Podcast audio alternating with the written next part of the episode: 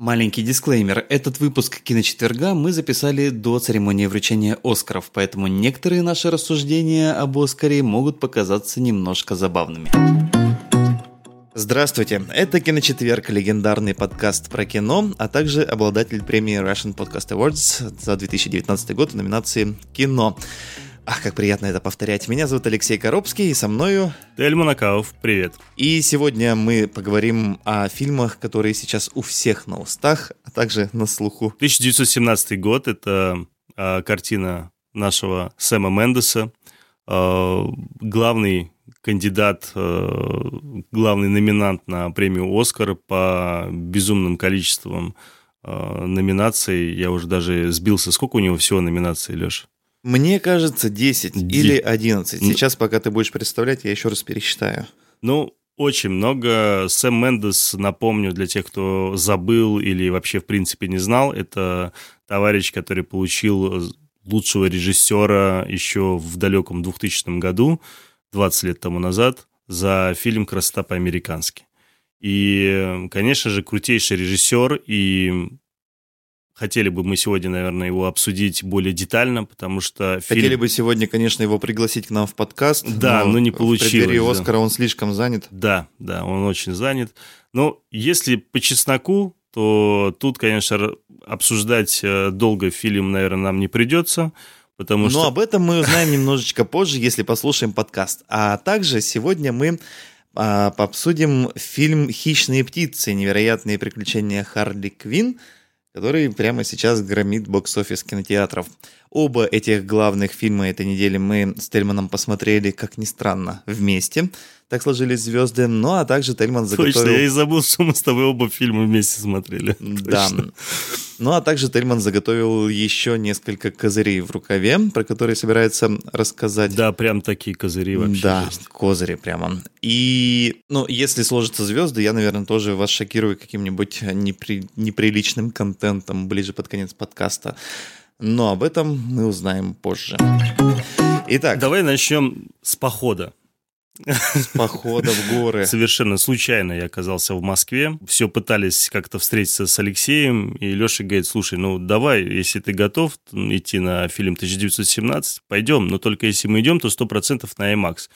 До того, как он мне сказал, я даже не знал, что этот фильм идет в IMAX очень странно даже об этом не подумал. Тяжелые будники на маму. Да, и это такой большой косяк. Если вы до сих пор еще не ходили на фильм 1917, то, конечно же, надо идти именно в IMAX, потому что вот это вот звуковое сопровождение, которое присутствует в фильме, я не про саундтрек, я про вот эти всякие звуковые всякие эффекты, там, от гранат, от всего, там были такие моменты, где я просто вздрагивал, потому что это прям было очень громко, неожиданно и эффектно. И, конечно же, IMAX э, в этом плане, наверное, ну, как бы его не перебить другими кинотеатрами абсолютно. Так что, если вы хотите получить полный эффект, полное погружение в эту картину, а оно того требует с учетом операторской работы, то, конечно, надо идти в IMAX, за что спасибо Леше, что все-таки порекомендовал идти именно Ну да, здесь логика очень простая. Фильмы-аттракционы нужно смотреть в кинотеатрах-аттракционах. Это касается и формата 4DX для определенных фильмов, и формата IMAX для фильмов визуальных и аудиальных. Собственно, 1917 э, относится именно в моем примитивном понимании к фильмам-аттракционам. Наверное, чуть позже я попробую развернуть эту мысль. Ну, я предлагаю самое главное, наверное, рассказать о фильме. Э, и вовсе дело не в Сэме Мендесе, режиссере. Да, и даже это... не в Ленине, который в этом году залез на броневичок. Броневичок. Самая главная фишка, конечно же, этого фильма – это оператор. Да, не просто даже операторская работа, а именно оператор, который снимал эту картину. Это оператор э, Роджер Диккенс, который подарил нам, э, скажем так, визуально такие фильмы, как «Побег из Шаушенка», «Игры разума».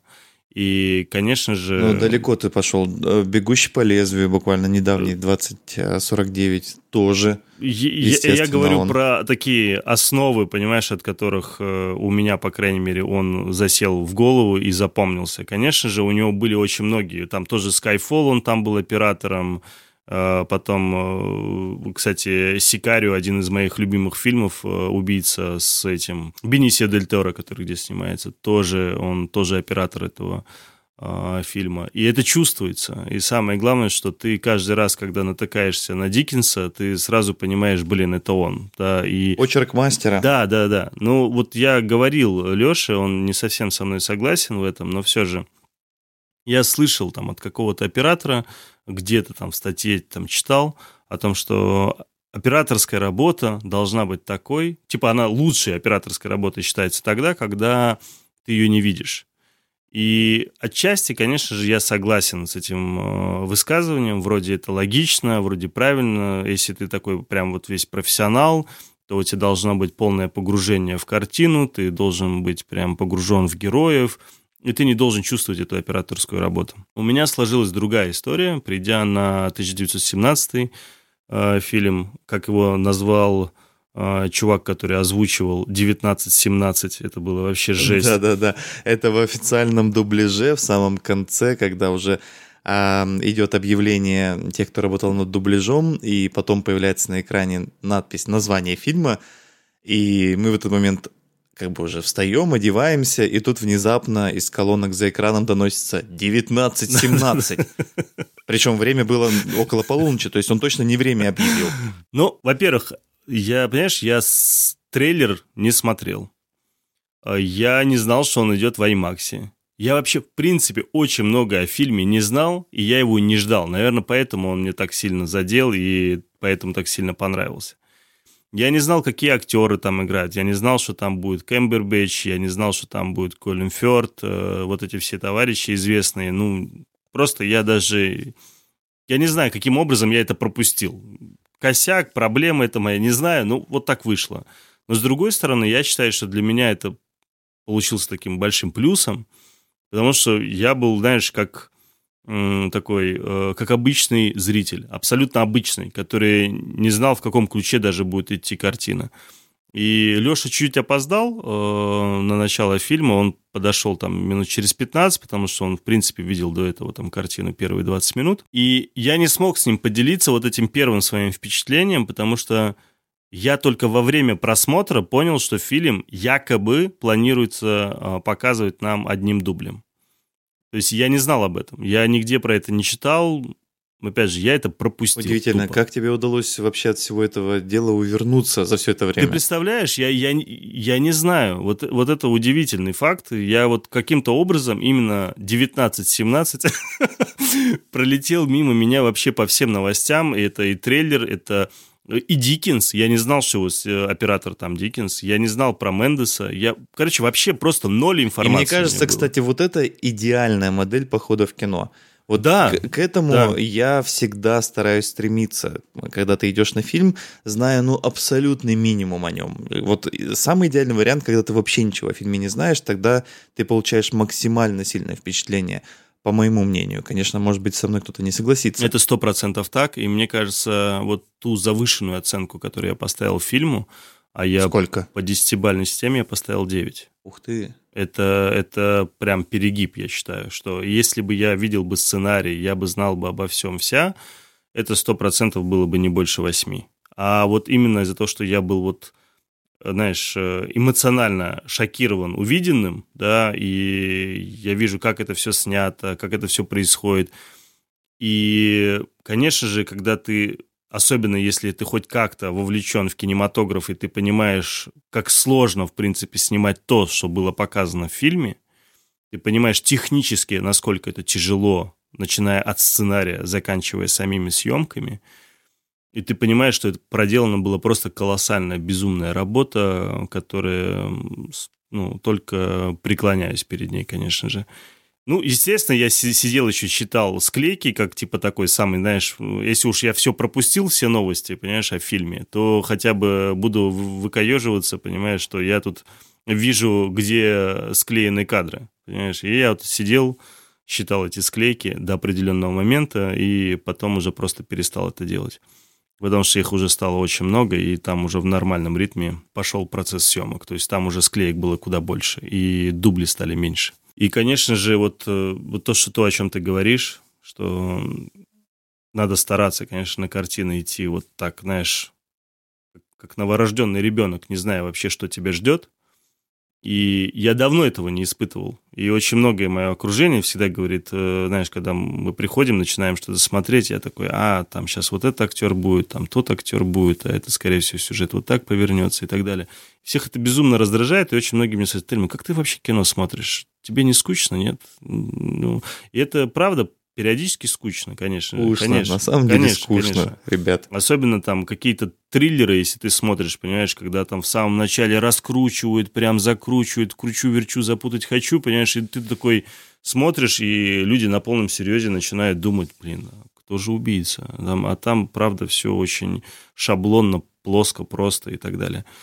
А здесь, повторюсь, потому что ты отклю... я отключился от всего, очень многое не знал, э, не спрашивал, не узнавал, и я был прям под впечатлением, под большим впечатлением. Еще так получилось, что э, я встречался там с одним актером э, в Москве, там совершенно случайно, мы в одной компании оказались, и я тоже спрашивал, там, точнее, тема зашла по поводу фильма 1917, и он прям тоже, знаешь, э, восхищался этой картиной, и тоже с технической, естественно, стороны, и тоже как человек, который имеет непосредственное отношение к кино.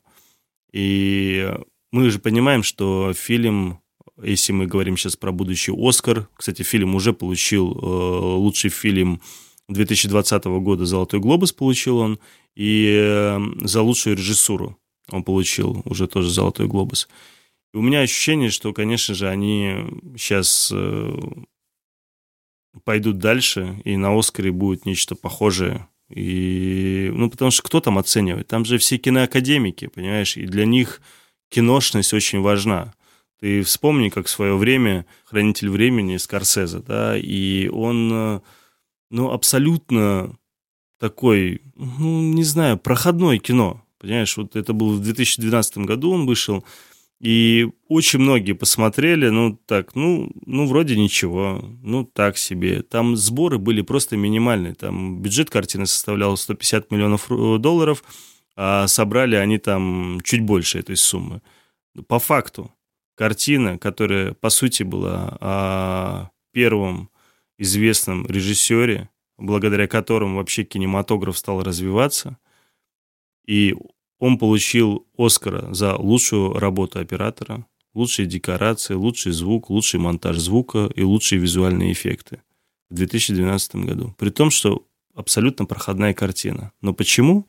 Потому что этот, это кино было о, по сути, там, о начала там, некой киношной академии, о там, главном режиссере э, там, прошлого и так далее, и так далее. И академики очень склонны к этой, не то чтобы ностальгии, а вот к этой теме, знаешь, там, все, что киношное, им прям очень заходит по-своему. То есть, если это зрители, может быть, не до конца это понимают, э, не прочитывают, и, в принципе, это им, им не интересно. Академики со своей стороны прям всегда такие картины очень оценивают э, очень-очень субъективно. Да, конечно же, они все оценивают субъективно, но тут я имею в виду по части кинематографа.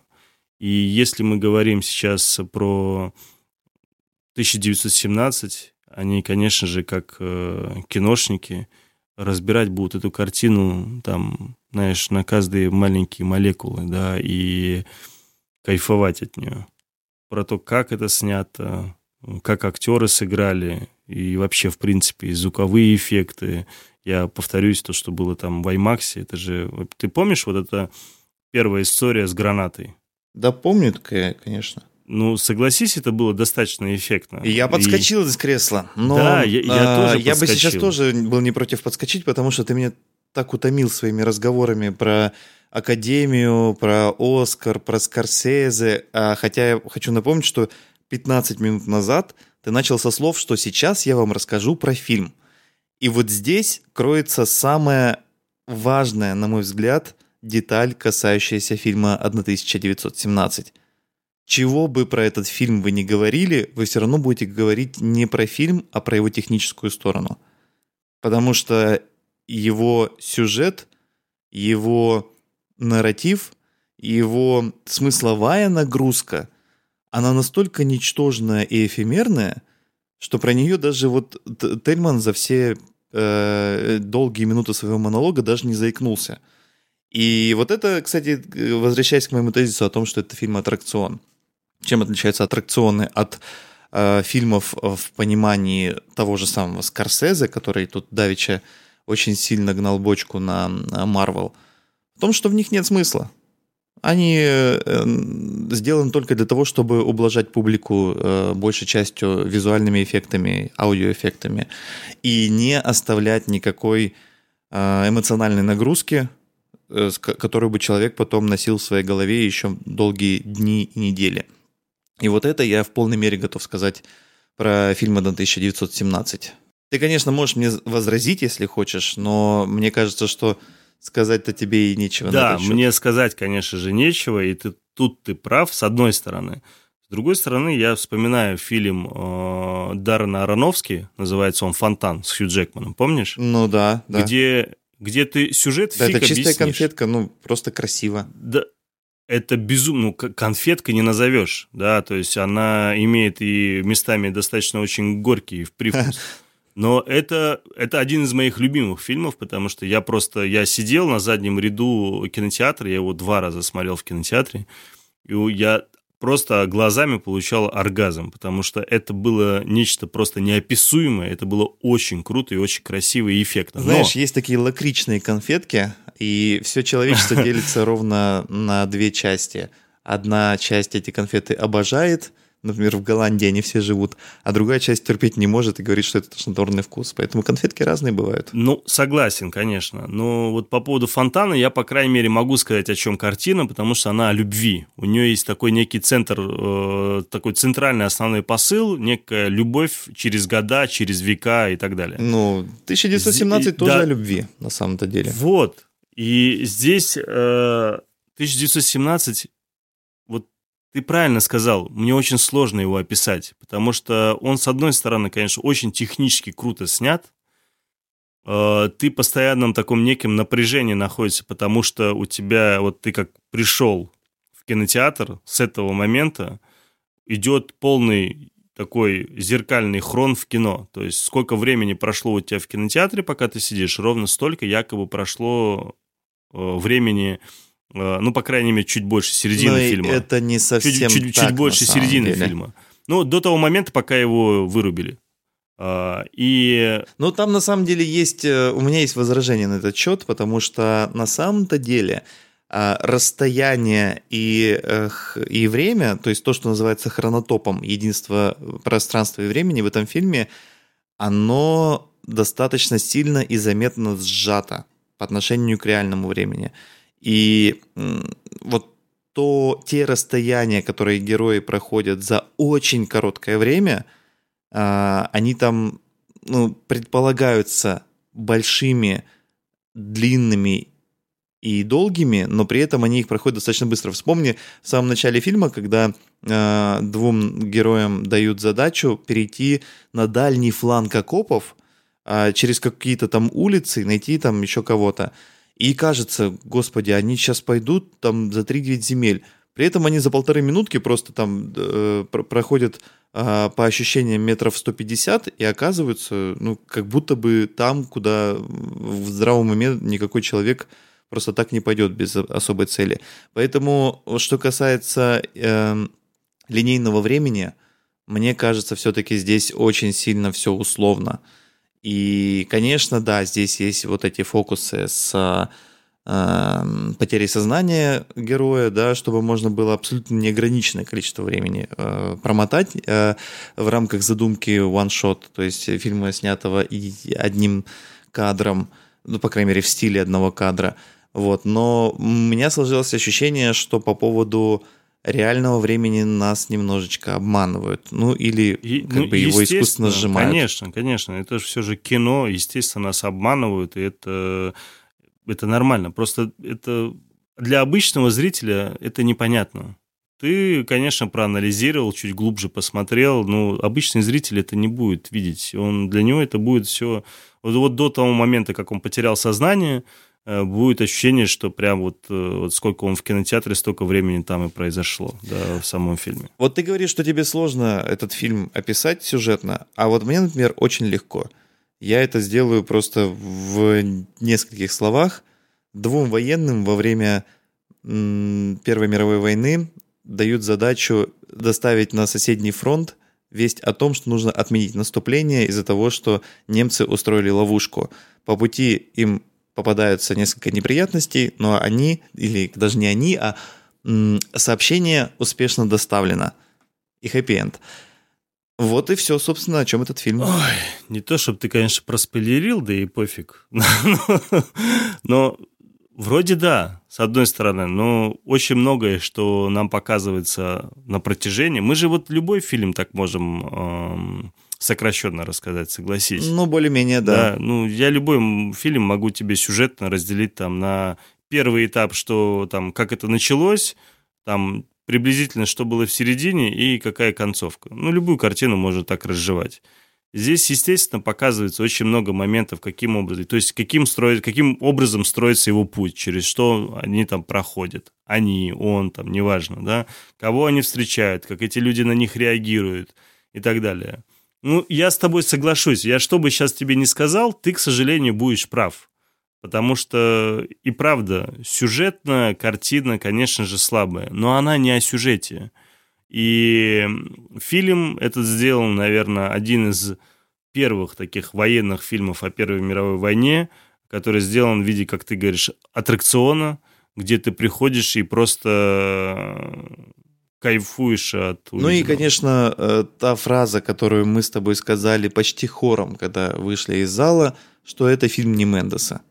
Это фильм Диккенса. Да, да, да, конечно. И конечно. вот прям, я не знаю, очень противоречивое у меня отношение к этому фильму. Я, в принципе, вижу, откуда все эти 10 номинаций на Оскар, откуда все эти глобусы и еще там три машинописных листа мелким шрифтом э, всяких наград, которые уже этот фильм получил.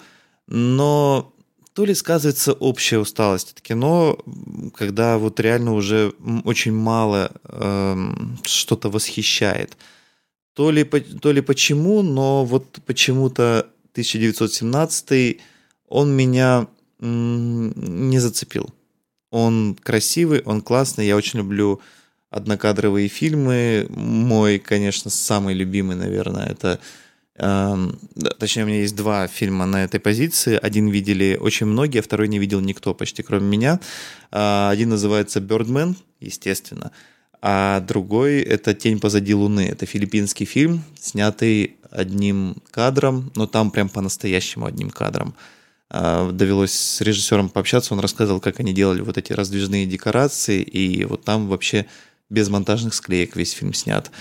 Вот, здесь, конечно, все не так. Здесь э, самый длинный план 9 минут, а, и все вот эти перебивки кустами, деревьями, а, темными кадрами, э, стенами и чем там еще взрывами, там чем угодно, да, э, это монтажные склейки эти прячут, э, эффект, конечно, достигается. И, но в какой-то момент все равно это начинает отвлекать. Наверное, в тот момент, когда ты понимаешь, что сюжет в этот фильм забыли засунуть. Знаешь, это же основная проблема большинства э, фильмов, ну, которые якобы снимаются одним кадром, подразумевается, что ты попадаешь в некий временной промежуток какого-то сюжета, и ты либо понимаешь, что происходит, либо ты не понимаешь, что происходит, и, в принципе, тебе либо это интересно, либо неинтересно. Плюс там в новых наших реалиях в 21 веке это либо какой-то экшен-фильм, да, вот тот же Бёрдман, который ты говоришь, там это более такая авторская история, да, он э, не аттракцион абсолютно. Совершенно. И, и, конечно же, там куда глубже проникают там, в сознание героя и в сознание других, в том числе героев, и подача совершенно другая. И, конечно, там нарезок куда больше, чем в 1917, и он менее эффектнее, хотя для кого как. Но есть... Бёрдман э, менее эффектный. Ну, я опять же повторюсь, для кого как, потому что я знаю очень многих людей, там, у которых там операторы в том числе, да, которые Бёрдман для них прям просто выше всего, что возможно. Я вот, э, честно тебе скажу, я Бёрдман посмотрел, мне фильм понравился, но вот этого ажиотажа вокруг него, вот прям в такого ажиотажа, я его не разделяю. Я не знаю, почему, я уже и забыл, честно говоря, почему у меня такое было отношение к нему, но я себя отделил немного от тех людей, которые прям фанатично за ним бежали. Хотя мне нравится, правда, операторская работа, но какие-то моменты... Вот видишь, я даже тебе их описать не могу, потому что я даже не помню. Пересмотри. Я пересмотрю, хорошо, обязательно. Ну и, кстати, делать, делать нечего. Однокадровое кино — это не всегда кино в реальном времени. Я хочу вспомнить еще один великий фильм, снятый в стиле одного кадра. Это фильм Сакурова «Русский ковчег». Ну, который... там не в стиле, там он реально снят. Ну, э, ну да, там на самом деле тоже, по-моему, три или четыре склейки есть, там в комод, когда камера заезжает, вот это все. Но это было обусловлено просто тем, что его реально снимали на пленку, а емкость бобины пленочная, она ограничена. Но суть-то не в этом. Суть в том, что, несмотря на то, что фильм однокадровый, он охватывает, по-моему, там лет 300 в своем э, хронотопе, поэтому э, вовсе не обязательно форма диктует содержание в данном случае. Ну, здесь э, опять возвращаемся к очень простой мысли. Я не понимаю, как мы умудряемся каждый раз одну очень простую, малюсенькую мысль растянуть на полчаса как минимум. Но все-таки мысль это очень простая – 1917 – это доминанта формы над содержанием. Форма победила содержание, потому что смотреть этот фильм ради сюжета или истории нет совершенно никакого смысла. Если вы интересуетесь Первой мировой войной, но есть гораздо более интересные источники. Например, э, фильм Питера Джексона «Они никогда не, пос- не состарятся», который в прошлом или в позапрошлом году был сделан. Это фильм из хроники который цифро, цифровым образом была восстановлена и раскрашена. В нем больше смысла. А если ну, смотреть... я, я, я так скажу, я бы еще добавил бы тропы славы, которые прям, а, посмотрев ну, 9, ну, 1917 сразу это первое, что вспоминаешь. Угу. Вот если брать какую-то параллель и, ну, еще вдобавок Кирк Дуглас, которого у нас на днях буквально не стало, он там играет главную роль. Я считаю, что это «Тропы славы» — это вообще великое кино о войне, о Первой мировой войне.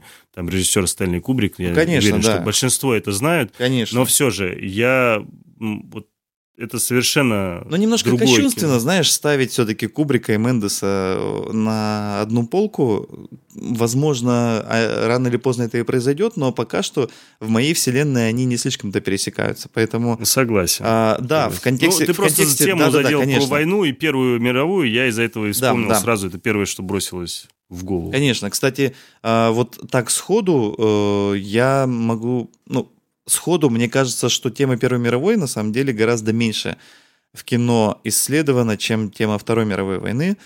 И я уж а, совсем в сторонке оставлю тему Великой Отечественной, которая в российском кино расчесывается каждый, каждый год по много раз. Но э, все равно есть, есть э, к чему апеллировать и что посмотреть. Поэтому, опять же, очень простая мысль. 1917 киноаттракцион. А то, что у него так много номинаций на Оскар, это всего лишь, как и в принципе Оскар последних лет 15, это всего лишь показатель текущего состояния дел в коммерческом кинематографе. Потому что, ой, я помню, когда La La Land получил Оскар. Я помню, что тогда я... Но они не получили за лучший фильм, если ты помнишь. Да, они почти получили за лучший фильм, если ты помнишь. Ну, это не считается. Но Да, дело в том, да. что La La Land на самом-то деле очень средненький мюзикл. Ну, такой, он не выдающийся. Но Ну, он меня задел, очень, слушай. он Ну, очень каждый- симптоматичный, потому что тогда на просто абсолютно безжизненном, высушенном, пустынном фоне кино, которое происходило в тот год, La La Land оказался, ну, на голову выше и оказался вот тем вот оазисом в пустыне, который, э, за который все зацепились. Потому что, ну, поставь этот фильм в более продуктивный год, когда реально есть с кем посоревноваться, никаких шансов у него не было. Обычный проходниковый мюзикл. Но тогда на безрыбье, как известно, и рак рыба, поэтому и поэтому и случилось то, что случилось. А, Конечно, 1917 э, здесь гораздо больше, более сложной ситуации, потому что а, в этом году, я имею в виду в 19 вышло много, по-настоящему много очень сильных фильмов, и даже некоторые из них каким-то чудом оказались номинированы на Оскар. И, конечно, конкуренция здесь очень большая, но меня удивляет, честно говоря, каким образом сейчас абсолютно все попадающиеся мне на глаза аналитики и критики говорят, что главная интрига между э, двумя фильмами, между 1917 и «Паразитами».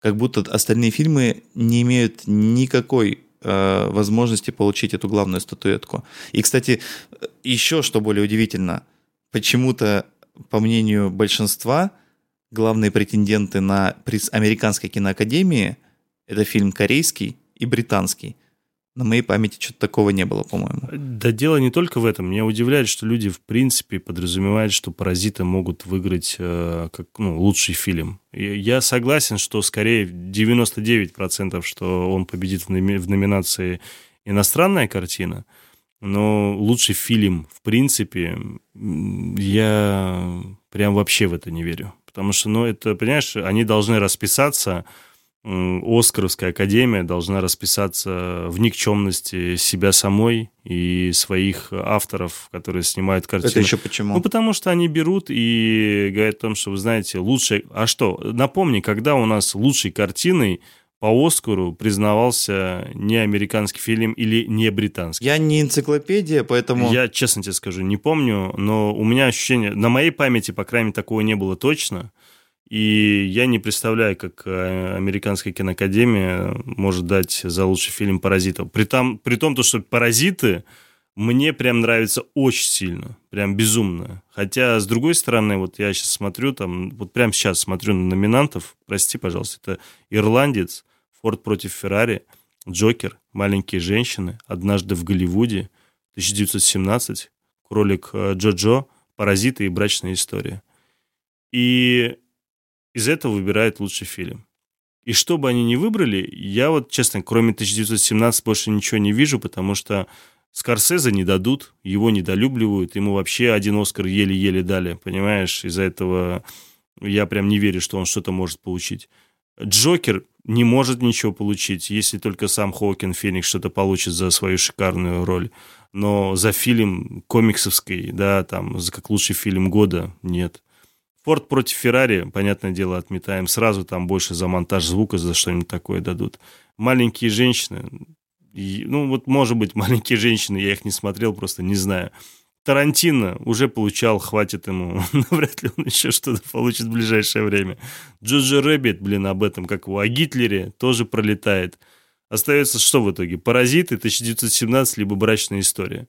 Ну, брачная история, прости, пожалуйста, опять же, да, кто у нас там? Как его? Дайвер или драйвер? Как драйвер, постоянно... Адам Драйвер. Да, Адам Драйвер и Йоханссон, понимаешь? Фильм шикарный. Джоханссон. Окей, как скажешь.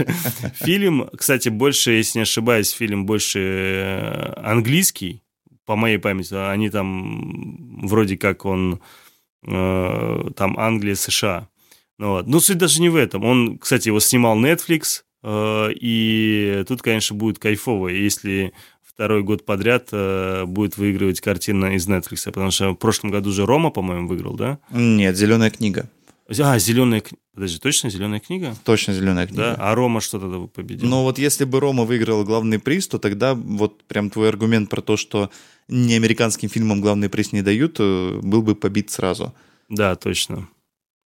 Слушай, согласен, ну, а да. В, в этом году от Netflix, между прочим, два фильма в главной номинации. «Ирландец» еще. Да, есть, еще «Ирландец», точно, да, да, да. Ну, опять же, вот «Брачная история», там фильм больше вытягивают, конечно же, там Йоханссон, либо, да, Лора Дерн. И вот эти две дамы просто тянут всю картину, и я сомневаюсь, что на главной женской игре и на главной там э, не на главной, точнее, а на женской игре второго плана может вытянуть фильм на какую-то историю как лучший из Из-за этого, ну, просто... Вот так вот... Просто даже, знаешь... Вот так вот Тельман легко и просто раскидал вам все результаты Оскара заранее.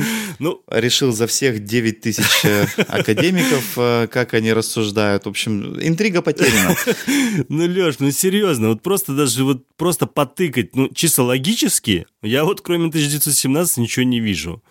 ты, ну... А я если... могу тебе Давай. сказать, что мне уже м, достаточно много лет безумно скучно вообще говорить об Оскаре и, и как, как-либо его комментировать и как-либо на него смотреть, потому что он может быть персонально для меня, а может быть и в целом, по моим ощущениям, утратил уже основу соревновательности. В нё, он настолько стал предсказуемый. А, вот знаешь, вот каждый год объявляют программы а, фестивалей, например, Канского или Берлинского. Угу. И каждый год все ждут эти программы, ну, просто с замиранием духа. Понятное дело, что э. Канский это премьерный фестиваль, но все равно есть, э, ну, есть какие-то ожидаемые фильмы, ожидаемых режиссеров. Берлинский, он более радикальный фестиваль по сравнению с Канским, но тоже как бы есть какие-то ожидания. Но каждый раз все следят, потому что каждый раз это интрига. Каждый раз это новость, и каждый раз практически это во многом шок. Объявление номинантов на «Оскар», как правило, скучнейшее мероприятие в этой части вселенной. Потому что ты этот список можешь составить еще в октябре, и он тебя ничем не удивит.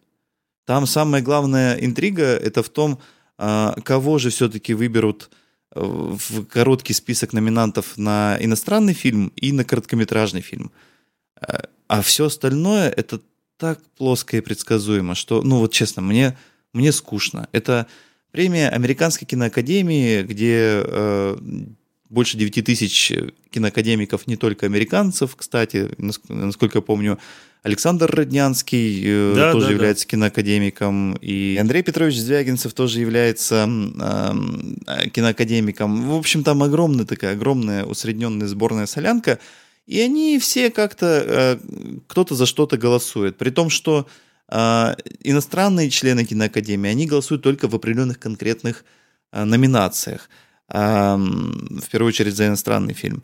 Потом там всякие члены продюсерских гильдий, э, члены операторских гильдий, члены сценаристских гильдий, они все там голосуют в своих номинациях. Ну и получается такой между собойчик, где основные, самые медийные номинации раздаются, по моим ощущениям, в зависимости от промо-бюджетов, Э, фильмов и, и талантливости тех людей, которые их продвигают. Ну, а все остальное это уже как бы так, потешить самолюбие людей, которые создают всевозможные эффекты, костюмы, декорации и так далее. Поэтому, честно говоря, вот прям скучно. Но я хочу заметить, что, видимо, Оскар не настолько скучный, как 1917, потому что я напоминаю, что мы по-прежнему обсуждаем этот фильм, хотя уже минут 15 этого не делаем. Увы, но так, да. Хорошее кино, сходите обязательно, если еще не посмотрели. Но, опять же, постарайтесь найти самый лучший зал, который вам доступен. Если это будет IMAX, хорошо. Если это будет э, какой-нибудь э, новый комфортный кинотеатр с большим экраном и яркой лампой, тоже неплохо. Но лучше IMAX все же. Ну, лучше да, IMAX, да. да. Все, Хватит, хватит про 19-17. Про 19 ну, Вот удивительно, что я не помню, чтобы мы с тобой э, какой-то фильм разжевывали так, при том, что о нем практически ничего не говорили, имеется в виду про сюжет, но столько времени его обсуждали. Ну, слушай, там на самом деле-то можно о чем-то поразмышлять, потому что там и опять все упрется, вот, господи, Диккенс великий, как он снял этот э, проход через колючую проволоку, какой там пролет над этим, этим водоемом в воронке от взрыва, как вот это э, устроено, да, как, какие там, какой внутрикадровый монтаж, какие траектории. Но это все вау-эффект. Кстати, я смотрел бэкстейдж, я смотрел бэкстейдж, я где-то на ютубе видел ролик, каким образом это снималось.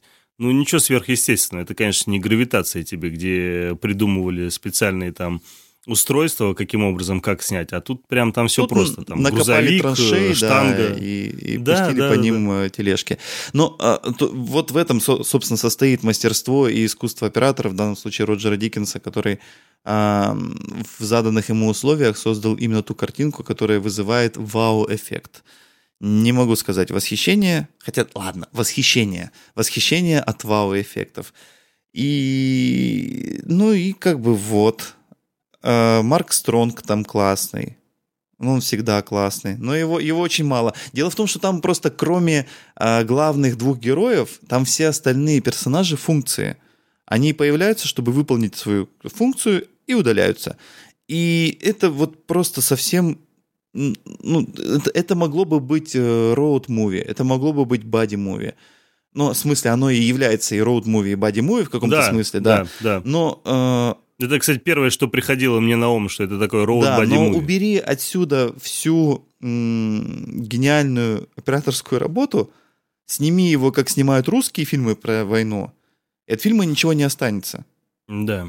Вот я о чем хочу Ну, сказать. все равно. И, по- и поэтому вот, вот, вот это всеобщее восхищение этим фильмом меня немножечко обескураживает. Может быть, я Ну, чего-то не понимаю. Да все, все ты понимаешь, все ты правильно сказал уже, и люди даже с этим не спорят. Они говорят, ну, представь, да, шесть, э, ну да, почти полгода потребовалось, чтобы они прорепетировали абсолютно все сцены, э, которые планируются у них во время фильма. То есть полгода репетиций.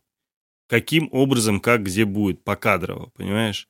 Потом все это сделать, в сценарии четко, ясно, грамотно это все еще раз там все это прописано, включая там всю эту операторскую работу, понимаешь? И я вот, правда, я очень хотел бы посмотреть экспликацию режиссера на этот фильм, чтобы посмотреть, как что там было задумано, потому что я уверен, что это просто что-то невероятное с точки зрения там оператора, режиссера, ну, опять же, технически это прям очень круто, и это первое, о чем... Первое, наверное, единственное, о чем ты думаешь после просмотра фильма. Но все равно круто. А я вот думал о том, что а, и на старуху бывает проруха, потому что в этом фильме есть сцена воздушного боя, и она... Я прям очень сильно расстроился от того, как она снята. Потому что мы... Я думаю, вот меня часто поправляют, когда я говорю «мы все», на самом деле нет, не все, но многие из нас видели фильм «Дюнкерк». И в этом фильме была лучшая, на мой взгляд, в истории кино э, сцена воздушного боя и как она была снята. Здесь она очень скучно и в проброс показана. Просто, опять же, чтобы выполнить свою функцию, на самом деле поворотную функцию в этом фильме, но, Да. но, ну вот прям есть, есть и такие моменты в нем тоже. Не хочется. Давай тогда перейдем все же на другую картину. Уже Давай. 19-17, да, мы обсудили. Накануне, за пару дней до старта в широком прокате, мы с Тельманом попали на пресс-показ фильма «Хищные птицы. Невероятная история Харли Квин».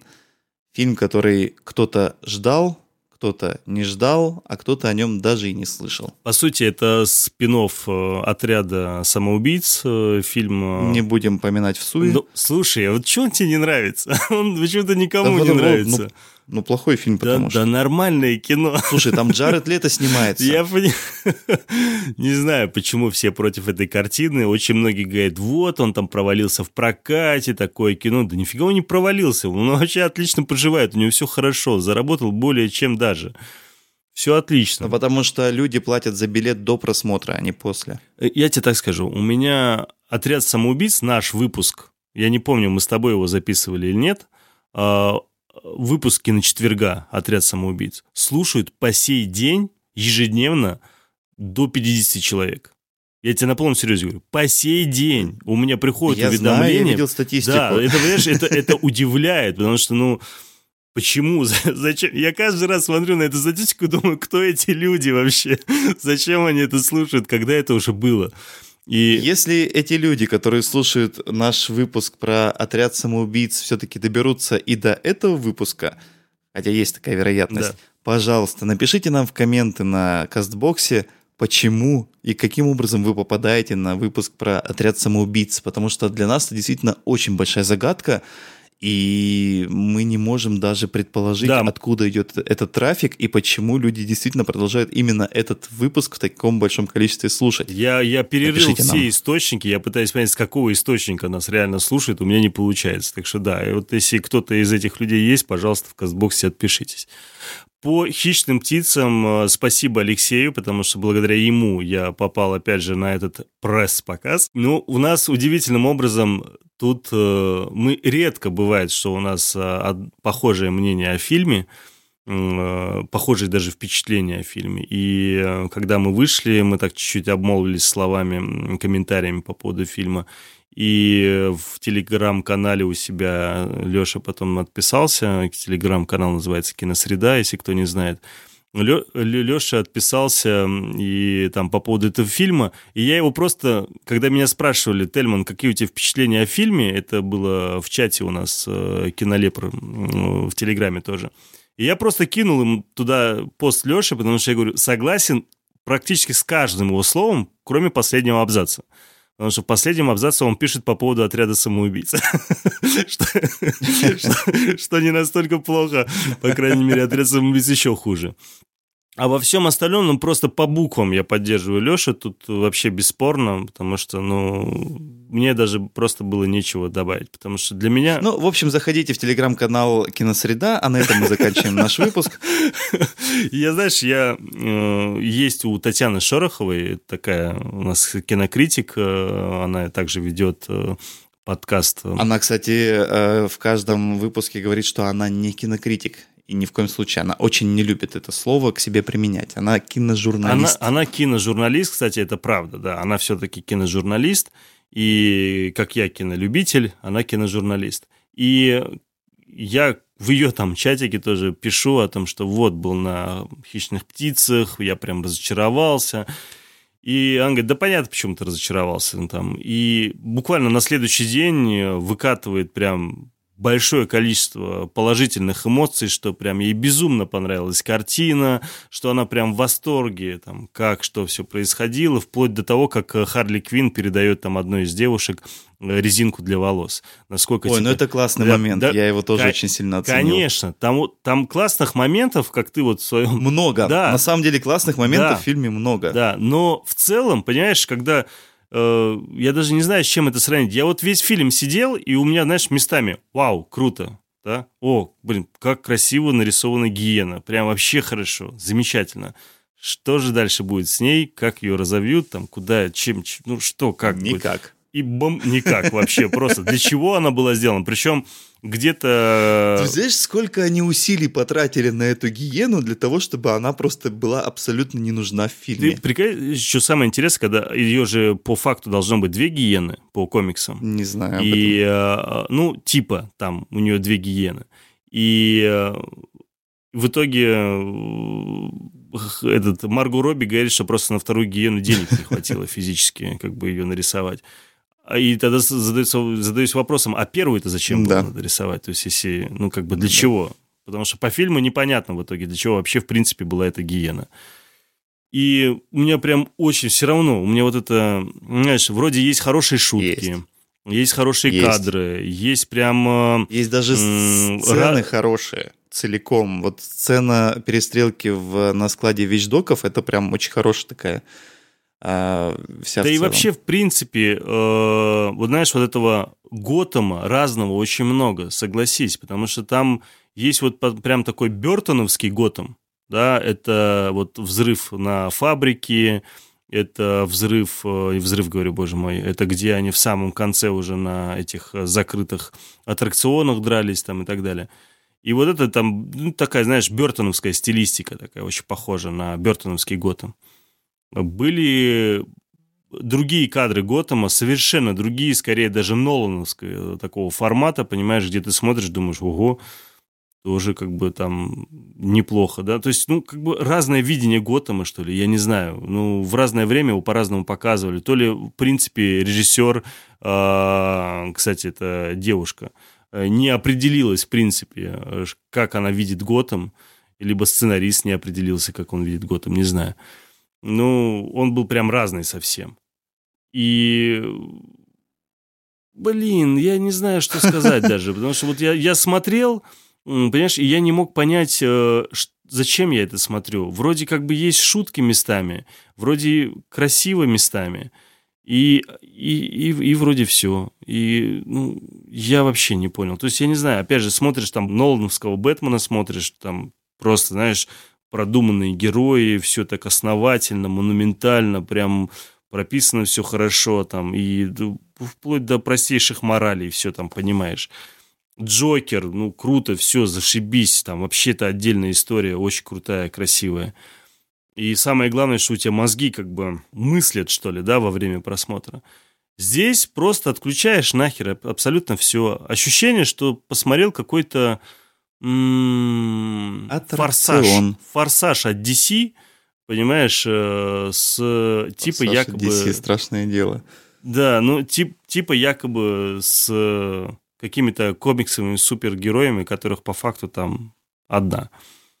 С другой стороны, приятно посмотреть на Марго Робби в виде Харли Квин, потому что это прям 99,9% попадания в мультипликационную героиню, в комиксовскую героиню.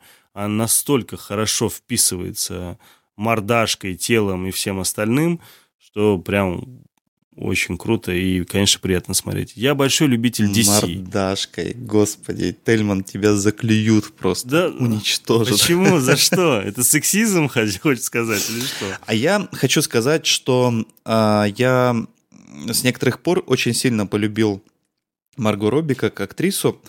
Я ее долгое время вообще, честно говоря, не воспринимал именно как серьезную актрису, потому что Какие-то фильмы я с ней смотрел, что там было, господи. Э, я даже сходу-то не вспомню, где она там снималась.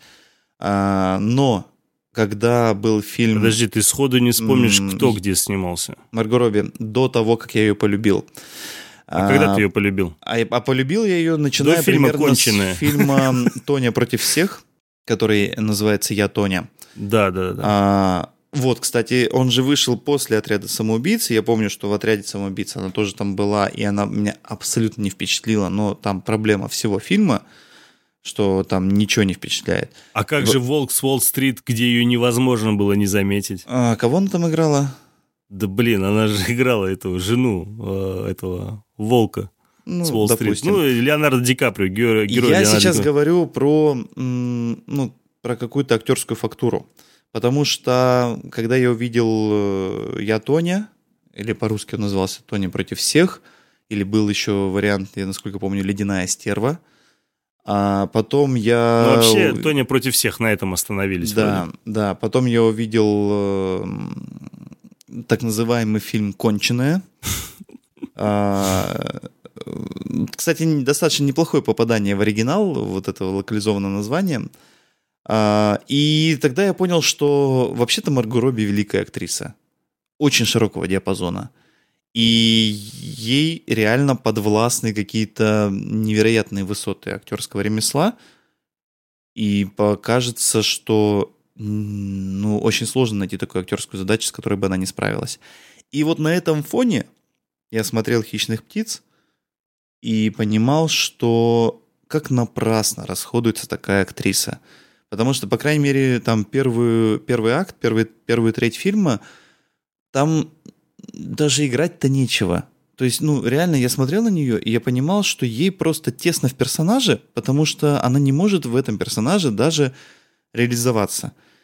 И потом, конечно, немножечко там пошел какой-то веселый раскардаш. Э, ей там была дана возможность продемонстрировать э, диапазон эмоций, гамму чувств и так далее и тому подобное – но все равно остался вот этот осадочек, что совершенно прекрасную, восхитительную актрису так э, неумело, что ли, использовали в этом фильме. Потому что, по большому счету, для меня в этом фильме в «Хищных птицах» есть две актерские партии. Это Марго Робби и Юэн Макгрегор который прекрасный здесь, просто прекрасный. Вот. А все остальные, самое большое недоумение для меня в том, что фильм называется «Хищные птицы», ну, собственно, хищных птиц-то здесь и нет, а, вот этой группировки из девушек. А, а есть какие-то картонные персонажи, которые в конце объявляют, что они будут называться хищными птицами, а, а Харли Квин делает им ручкой и говорит, что я не с вами. Почему фильм так называется? Вот это непонятно. И вот на этом фоне получается, что есть у нас две сильные актерские партии, все остальные просто какой-то белый шум – есть э, какое-то количество удачных шуток, удачных гэгов, есть какое-то количество прекрасных и крутых визуально экшен-моментов. А, мои любимые это, конечно, выстрелы из помпового ружья блестками. Э, это прекрасно каждый раз. Каждый раз, когда, я помню, как когда в какого-то копа попадает вот этот вот заряд и взрывается блестками, ну, это шикарно. А, сцена, как я уже говорил, на складе с вещдоками. Сцена, когда Харли Квин прячется за палетой, на которой э, просто наложены в много ярусов мешки с кокаином. И бандиты из автоматов эти мешки расстреливают, кокаин оказывается в воздухе, и она просто его вдыхает. Ну, это просто очень красивая находка. Ну и, и вот, вот эти вот детали, за ними смотришь, смотришь, вроде прикольно. А потом тебе показывают боевку, то есть бои, то есть драки. И это становится очень скучно и занудно, потому что драки сняты, ну, в худших традициях боевиков 90-х, когда злодеи подходят просто по очереди, отовариваются, и наши главные героини переходят к следующему злодею. И так снят абсолютно весь экшен фильма. Незатейливо, незамысловато, скучно. И очень сильно, конечно, это сбивает и с ритма, и с темпа, и но нет ничего хуже того момента, когда а, одна из героинь начинает верещать ультразвуком. Это просто очень плохой, очень, очень плохой эпизод в этом фильме. Вот. А в ну, остальном... Ну, это очень ожидаемый эпизод для тех, кто знает, кто такая, э, боже мой, как ее звали? Канарейка. Канарейка, да, да. Она, собственно, это одна из героинь DC, э, которая супер да, у нее есть э, это, дар, что она может э, таким вот образом э, кричать и... Но что меня еще вот в этом фильме занимает мое воображение, так это пока что до сих пор так и необъяснимая для меня мрачность картин вселенной DC.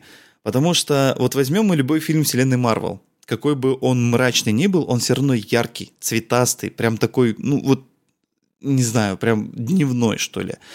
Возьмем мы любой фильм вселенной DC, даже недавний Шазам и даже хищные птицы, которые вообще-то, ну вот, безумство красок, они просто пышут цветами. Там во все стороны блестки и во все стороны э, самые яркие краски. Но фильм при этом темный. Просто как будто бы все действие всегда происходит ночью. И еще плюс на камеру накинули черную вуаль. Я не понимаю, это какая-то сознательная линия, которую студия DC ведет в своих фильмах? Или почему так получается? Почему все фильмы DC такие мрачные? Просто по визуальной картинке. Я могу тебе обосновать эту историю. Я тебе могу обосновать.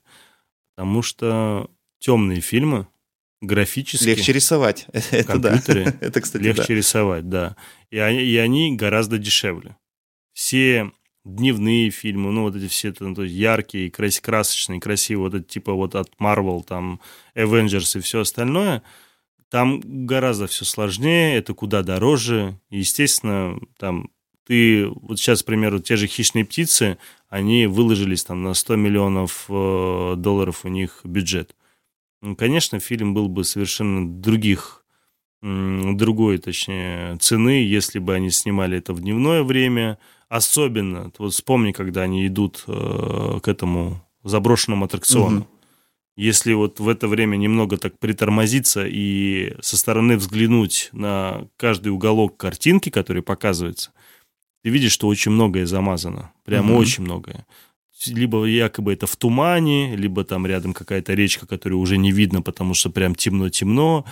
Конечно же, это все деньги, это компьютерная графика, на которую не хочется тратиться. Но о чем мы говорим? Она даже вторую гиену, которая, ну, просто, которая обязана была быть у Харли Квин, если мы говорим по комиксам, да, э, ее там не было, была только одна.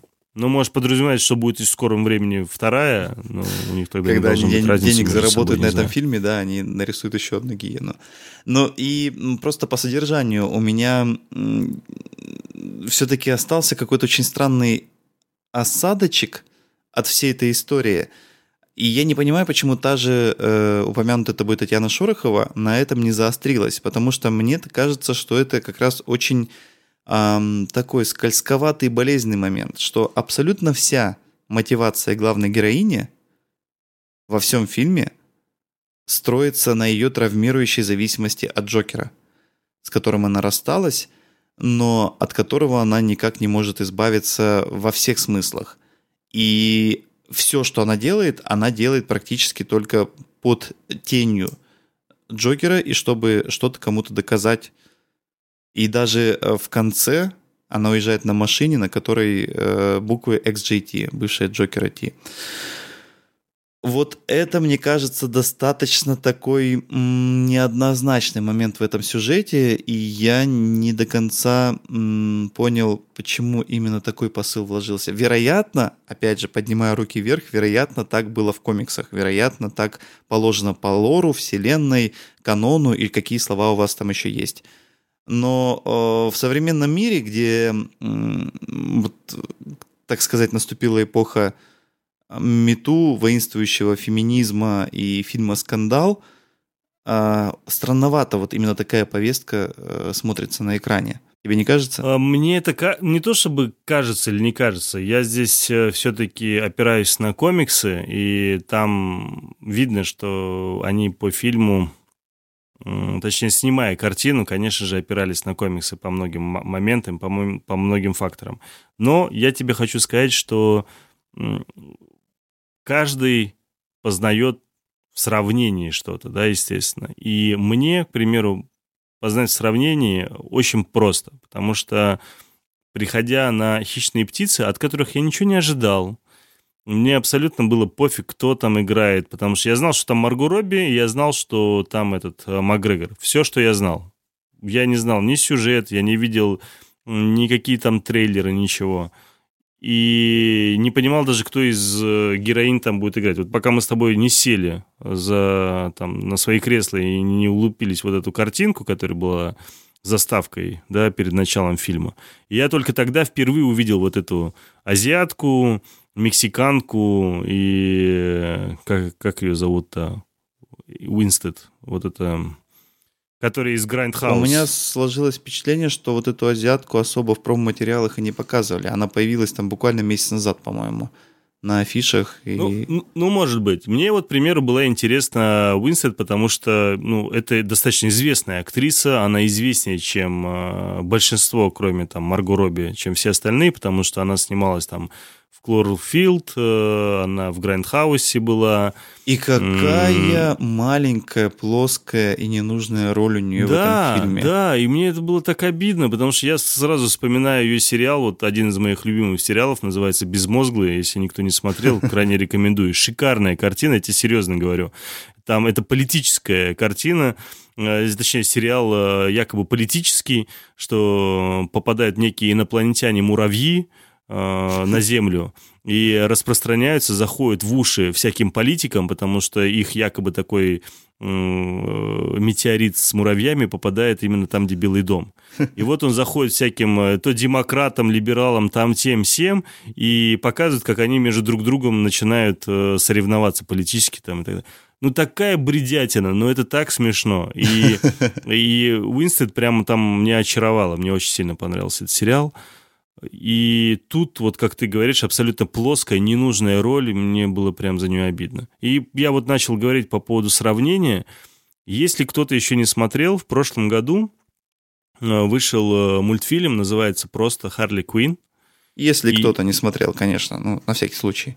Нет, правда. А что, кто-то смотрел этот мультсериал? Ты смотрел его? Да, конечно же, нет. Вот. И я тебе говорю, если вдруг тут... Потому что я знаю, что... Если вдруг кто-то не смотрел... Я ну, просто... Ребят, вы в меньшинстве, конечно же. я смотрел этот мультик, я его до сих пор периодически там какие-то серии обновляю и смотрю, потому что я его еще не весь целиком глянул. Но мне он безумно понравился с первой серии. Это абсолютно жесткий, бескомпромиссный, прям с очень хорошим таким ядреным юмором, и там прям такой классный еще рейтинг R во всей красе. Да, то есть, ну, прям оторвались. Вот ты смотришь э, мультик, и ты понимаешь, что авторы, ну, по максимуму все, что хотели у себя там сфантазировать в голове, все, что там фантазировали у себя в голове, они все это реализовали на картинке.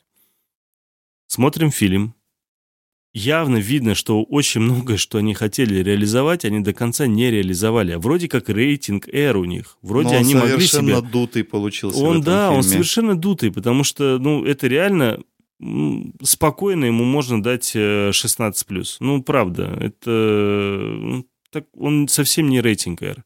Очень многие моменты, которые там показаны, они Не показаны. недопоказаны, да, не показаны. Вот даже история с э, черным черепом, или как его там, черной маской, а, который якобы там сдирает э, лица со своих врагов, ну, это же... Это не то, что там не показано, как это делается, да, то есть это якобы вот, вот он подносит нож, сейчас вот должны показать, а потом... И все, и нам показывают затылка уже. Да, и, ну, блин, это прям... Я, и когда первый раз сначала сняли лицо у отца, да, вот в, момент, в моменте пыток, я даже не понял, что ему сняли кожу с лица, понимаешь, до того момента, пока в руках не показали лицо. Ой, Да, это было короче, неочевидно. прям вообще... Кстати, про черную маску, э, что характерно, вот сама маска черная появляется в фильме в самом конце и буквально в общей сложности там меньше, чем на минуту экранного времени. Но э, я очень внимательно читал титры, и в титрах, по-моему, там строчек 10-15 посвящено компаниям и людям, которые изготавливали эту маску. Так вот, куда деньги ушли, которых на гиену не хватило, понимаешь? А в итоге этой маски в фильме-то и нет практически. И даже непонятно, зачем она там была нужна. Причем Вот, маска, кстати, какая-то гибкая, потому что она прям не жесткий каркас. Это было видно, когда он, если помнишь, когда он разговаривает, видно, что маска Да-да. тоже двигается, Да-да. шевелится. Что, Да, я вспомнил, что кстати, в Марвеле ты момент- никогда не увидишь, чтобы у кого-то был какой-то, знаешь, такая жесткая там из каркаса маска, а она чтобы потом по челюсти и по губам также двигалась, понимаешь? Я просто вспомнил в этот момент наш выпуск э, с э, Петром Гланцем, Мгм. Он же Иващенко. Да, да, да, да. Как он А, рассказывал. Когда он да. рассказывал, как он озвучил Дэдпула, да, и, собственно, я ему говорил, что вот, наверное, оторвался, потому что не нужно в губы попадать в дубляже. Ну вот, но он тогда говорил, что, конечно, оно проще, но маска все-таки не из бетона сделана, она тоже шевелится, и в эти движения тоже нужно попадать. Да. И тут я тоже думаю, что, в общем-то, дублировать в эти моменты было гораздо проще, чем во все Это остальные. факт, да. Ну, Ну и опять, мы вот входим вокруг да около, да, а про что фильм-то? А фильм про то, как азиатская девочка не может покакать два часа. ну не совсем так. Разве нет? Ну, нет. И ее, в нее вливают бутылку а, слабительного, ее э, кормят э, очень слабящей едой, а она все еще не может этого сделать. Да слушайте, ну, фильм явно для, наверное, женщин все же, потому что у меня, правда, ощущение, что женщины, девушки, они настолько отвыкли от э, фильмов, где главная героиня женщина. Знаешь, раньше были такие фильмы с Синтией Ротрок. Но.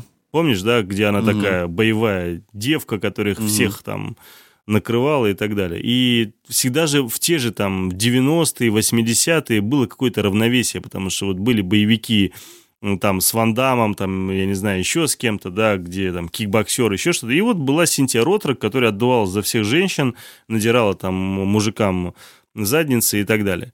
А сейчас, ну не сейчас, там последние там года э, редко, когда появлялись э, женщины у нас на экране как в качестве главной героинь. Я не говорю последние 2-3 года, я говорю там последние там 10 лет, 15 лет. И, конечно же, все уже давно хотят, ну, покажите нам главных героинь женщин, ну, пусть они тоже там что-то покажут. Что за сексизм какой-то? Почему у нас там женщин-режиссеров в Голливуде мало? Почему у нас актрис главных э, героинь мало? Так давайте их пульнем по полной программе.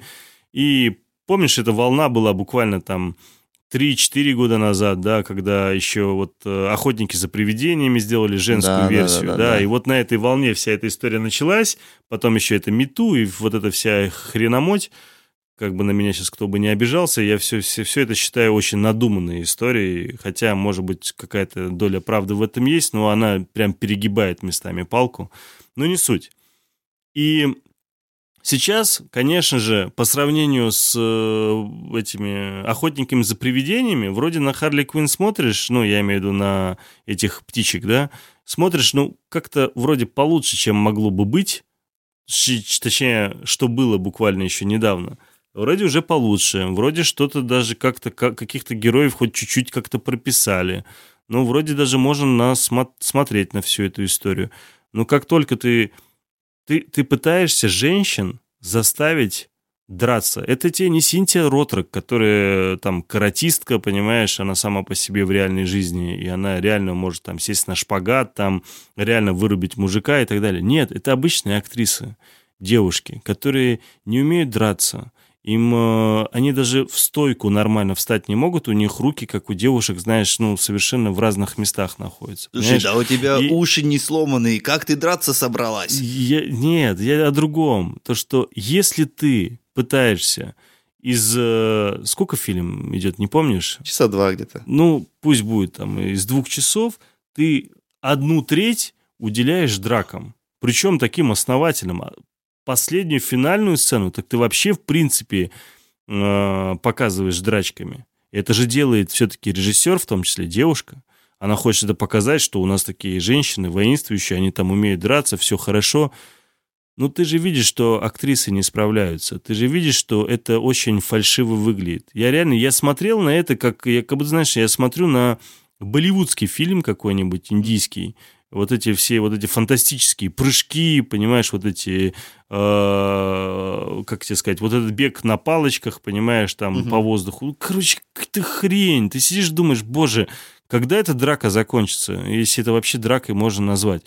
Это, ну, стыд и срам, правда. То есть э, я не говорю, что им надо драться, как э, в ультиматуме Борна, да, но Сделайте это хотя бы куда-то более естественнее, сделайте это реалистичнее. А чтобы это показать реалистичнее и естественнее, тогда не пытайтесь сделать так, что женщины якобы дерутся как мужики. Подайте это немного иначе, сделайте это короче. Ну, ну не так, понимаешь? А тут просто как будто вместо этих женщин должны были быть мужики. Да, вот если бы сейчас возьми вот этих всех женщин, замени мужиками, и посмотри, какая была бы драка. Согласись, она была бы жестче, она была бы более реалистичнее, она была бы там Мне интереснее. Кажется, даже. Это, это было бы эм, самое необычное шоу трансвеститов, которое вообще бывало на экране. Ну, блин, я, я понимаю, что сейчас половина слушателей девушек подумает, что я какой-то сексист. Но Нет, это так и есть на самом деле. Вы Хорошо, не, не ладно, обольщайтесь, Тельман действительно сексист. Ну, ну мне, мне просто жалко девушек, понимаешь? Правда. Мне хочется, чтобы... Я не говорю, что они должны быть там женственные, их место в кухне. Нет, я не об этом совершенно. Просто если вы их показываете в драке, так покажите их достойно, не унижая их, понимаешь? А для меня вот всех актрис, которые сейчас показали, и героинь якобы в этом фильме, по сути, унизили. Потому что, ну, показали их вот эту вот э, беспомощность, вот эту слабость драк, вот это, ну, это прям было очень-очень-очень грустно. Ай, девчонки, это, на это, самом деле, деритесь это... как хотите, Ой, не слушайте ладно, Деритесь как хотите, смотрите, что хотите, не слушайте, конечно же, вообще. Что у нас еще осталось на сегодня, Тельман, из твоих закромов? Слушай, я бы на этом закончил бы, оставил бы только два фильма, но есть одна проблема. У нас на Казбоксе ребята уже давно нам пишут, делают замечания, говорят, ну сколько можно, ребят, вы пропадаете на неделе, на две, на три, у вас очень мало выпусков, э, почему вы э, не обозреваете какие-то новые фильмы, которые выходят? Январь – говно, ребята. Все, кто меня слушает, пожалуйста, услышьте. Январь – это полное говнище. Смотреть не на что. Обсуждать не, не, не, нечего просто, понимаете? Обозревать тем более. Ну, просто выйти и вам сказать, вот там э, какой там фильм? Какие фильмы выходили даже, понимаешь? Ну, ну я, я, я даже не знаю, что обсуждать. Ну, нечего. Ну что, «Холоп» 3 миллиарда перевалил, стал самым кассовым фильмом российским. Он все же стал? Новейшего кинопроката. Боже да. мой. Вот. Он заборол движение вверх, и впереди только аватар. Кино, которое мы заслужили, ребята, понимаете? Холоп. Это то, что мы заслужили. О чем вы говорите? а я еще, а я еще посмотрел «Марафон желаний». Э, вот, вот, вот, все наши слушатели, вот которые требовали от нас какого-то там записи новых подкастов, выпусков, да, почему мы якобы получайте. Вот вам. Леша и фильм «Марафон желаний». Давай, Леш, руби их всех. А, нет, не буду ничего говорить. Э, Яна Троянова классная, а все остальное, если есть желание, посмотрите сами. Так что, ты советуешь, подожди, ты советуешь э, посмотреть фильм, что ли, я понять не могу? Нет. Нет? Ну, Нет. ты говоришь, посмотрите сами. Ну, Все-таки слушай, советуешь? а кто я такой, чтобы людям говорить, э, что нужно делать, а что не нужно? Ну, они хотят от нас это услышать. Я, я вот честно скажу, я бы еще сказал про, по поводу плохих парней навсегда. Э, Bad Boys э, for Life, которые у нас э, в оригинале звучат. Это третья часть Bad Boys с Уиллом Смитом и Мартином Лоуренсом, которые сказали, что вот мы там очень... Сколько лет они пытались ее снять вообще, уже не помню, просто безумно Очень куда- много. Да, Мне и- кажется, уже поколение зрителей новое выросло. Абсолютно точно. И, конечно, я ожидал, с одной стороны, эту картину, потому что мне безумно нравится и первая, и вторая часть.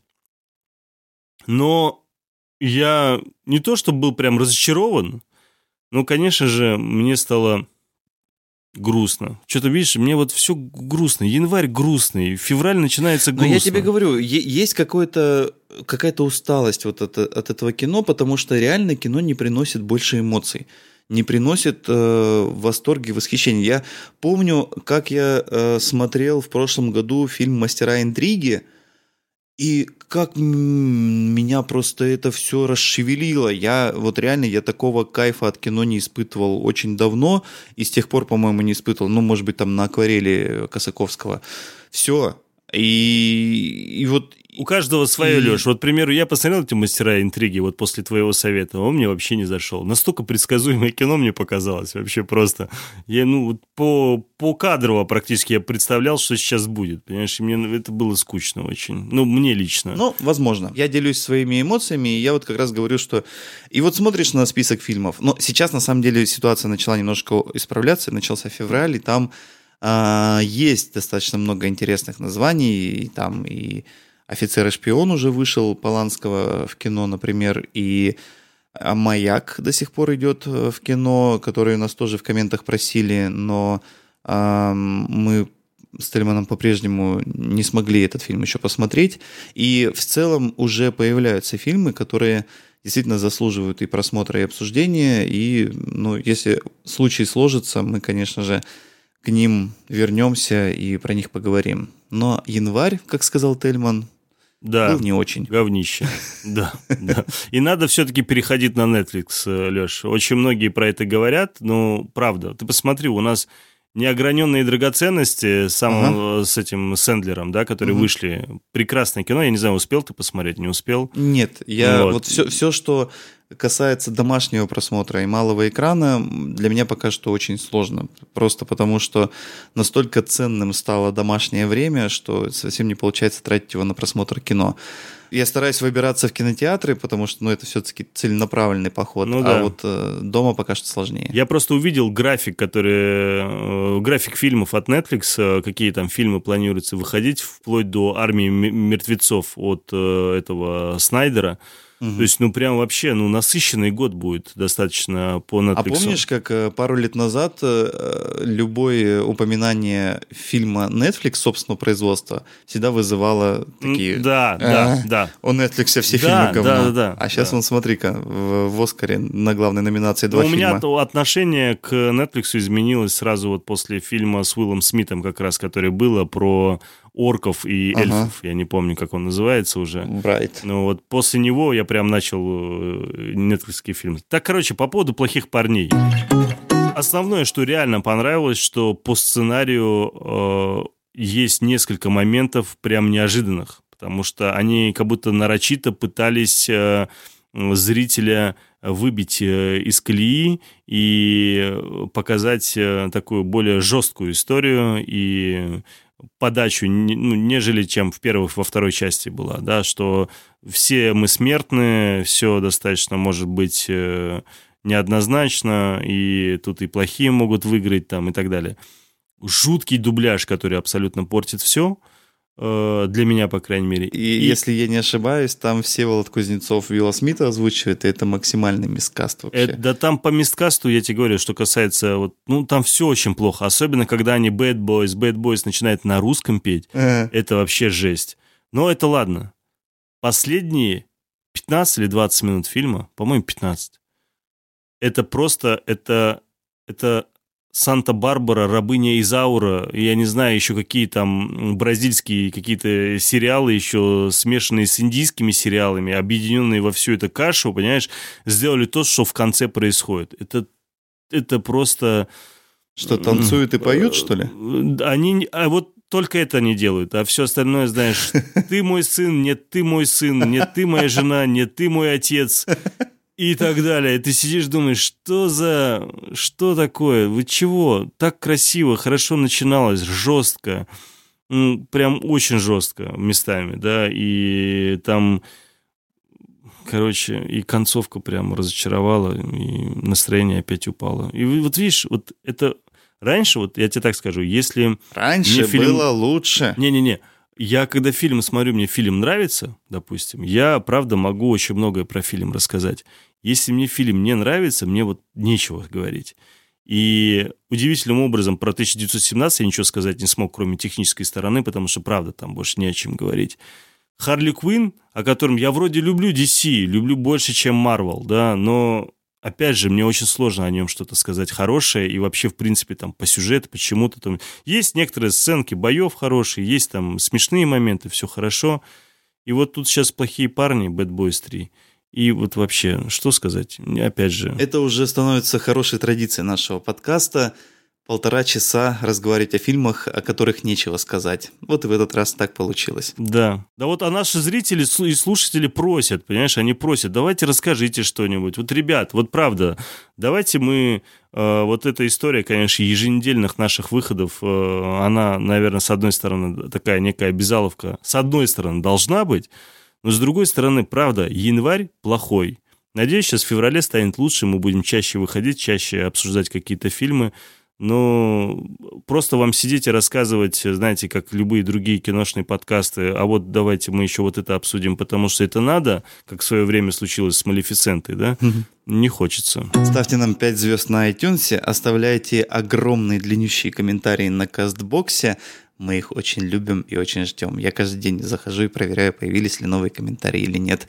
Ну и слушайте не только наши новые выпуски, но и выпуски про отряд самоубийц. Все-таки мы должны докопаться до этой мистики. Это был подкаст «Киночетверг», легендарный подкаст о кино. До встречи в следующих выпусках. Пока. Ой, всем пока, ребята.